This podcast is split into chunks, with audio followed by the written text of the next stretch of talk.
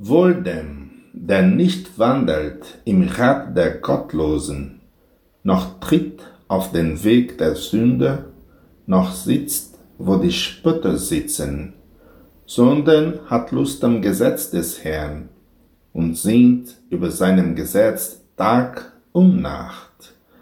Der ist wie ein Baum, gepflanzt an den Wasserbächen, der seine Früchte bringt zu seiner Zeit und seine Blätter verwelken nicht.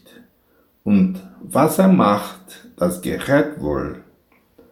Aber so sind die Gottlosen nicht, sondern wie Spreu, die der Wind verstreut. Darum bestehen die Gottlosen nicht im Gericht, noch die Sünder in der Gemeinde der Gerechten. Denn der Herr kennt den Weg der Gerechten, aber der gottlosen Weg vergeht.